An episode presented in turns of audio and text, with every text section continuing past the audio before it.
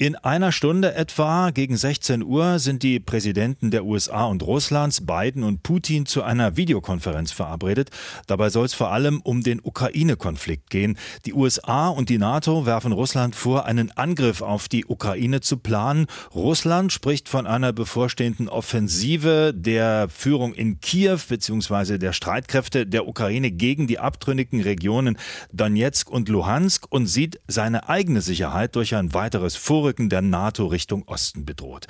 Nun haben zahlreiche frühere deutsche NATO-Generäle, Diplomaten und Wissenschaftler einen Aufruf veröffentlicht, in dem sie ihre große Sorge über die wachsenden Spannungen zwischen der NATO und Russland ausdrücken und von einer realen Kriegsgefahr sprechen.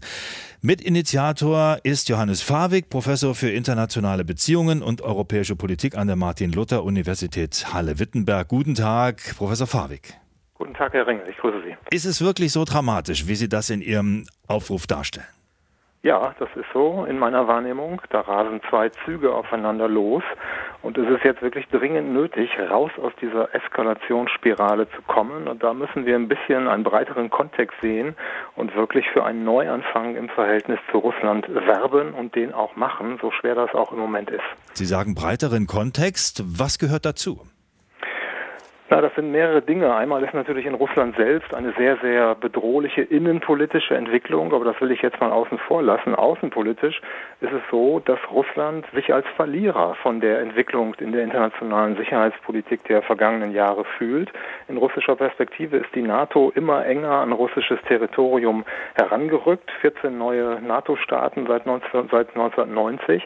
Und wir müssen in der Außenpolitik die Perspektive auch der anderen betrachten. In dem Fall die russische Perspektive. Und das kann Russland nicht gefallen, wenn jetzt der nächste Staat an seiner Grenze, nämlich die Ukraine, NATO-Mitglied wird. Und da brauchen wir ein klares Stoppsignal.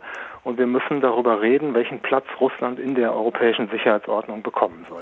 Sie sagen ein klares Stoppsignal, Position der Amerikaner. Und wenn ich es richtig verstehe, der NATO ist ja aber, wenn souveräne Staaten wie die Ukraine oder vielleicht auch mal Moldawien oder weitere Balkanstaaten, wenn die sagen, wir wollen gerne NATO-Mitglied werden, dann entscheiden wir das und dann fragen wir nicht in Moskau. Ja, in einer idealen Welt ist das so und das ist mir im Zweifel auch die sympathische Position, aber wir müssen eben die Folgewirkungen von einer solchen Politik betrachten und in der Diplomatie ist es oft so, dass wir nicht die, äh, die Schönheitspreise vergeben, sondern eben in der Welt, wie sie ist, Realpolitik machen müssen und dazu gehört eben russische Sicherheitsinteressen anzuerkennen. Das ist kein Appeasement und keine weiche Linie, sondern eine Linie der Vernunft, weil sonst schaukeln sich die Dinge hoch und das können wir jetzt ja. Und im Übrigen sehe ich niemanden, der bereit wäre, für die Ukraine in den Krieg zu ziehen, weder die Europäer noch die Amerikaner. Das heißt, diese Position ist auch ein Stück unehrlich. Wir eskalieren jetzt, ohne im Prinzip die Mittel zu haben, was dem entgegenzusetzen. Das heißt, die eigentliche Lösung muss eine politische sein und darüber müssen wir jetzt neu nachdenken. Haben Sie schon eine Idee, wie diese politische Lösung konkret aussehen könnte? Ja, ich denke, es liegen Pläne in der Schublade für eine Art Finnlandisierung der Ukraine. Das hört sich kompliziert an, meint aber, dass die Ukraine neutral sein sollte, natürlich Sicherheitsgarantien haben sollte, auch aus dem Westen, aber dass auf dieser Position wir einen neuen Anlauf machen, sowohl über den Platz der Ukraine als auch der Russen in der europäischen Sicherheitsarchitektur nachzudenken und das vielleicht im Rahmen einer Konferenz, einer hochrangigen Konferenz oder dem Schirm der OSZE machen und dann in dieser Zeit Zeit ein Freeze, also ein Einfrieren dieser Erweiterungsfrage der NATO machen, um dann zu neuen, besseren Lösungen zu kommen. Die Haltung des Westens war bisher immer neue Wirtschaftssanktionen gegen Russland zu verhängen, mehr Druck auszuüben und in dem Glauben, das Ganze, dass die Russen dann doch irgendwann mal einlenken. Sie sagen, das habe ich in Ihrem Aufruf gelesen, das Gegenteil sei nötig, wirtschaftliche Zusammenarbeit ähm, erweitern, ausbauen. Warum Richtig. das?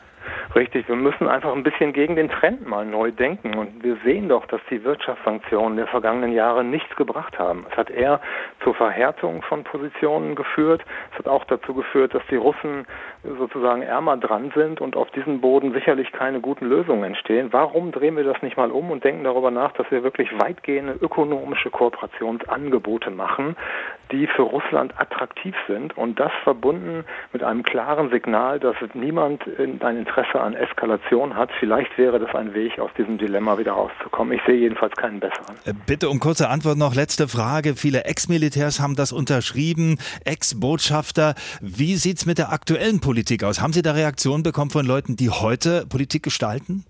Ja, es gibt erstaunlich viel Zustimmung und ich glaube, die Bereitschaft, gerade in Deutschland nochmal neu darüber nachzudenken, die ist groß und wir dürfen nicht nur äh, reden, sondern müssen handeln und die neue Bundesregierung sollte das jetzt als Priorität haben und ich bin nicht ohne Optimismus, dass das auch gelingen kann.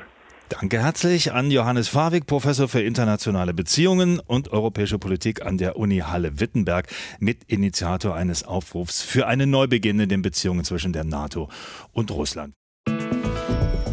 Inforadio. Wir lieben das Warum.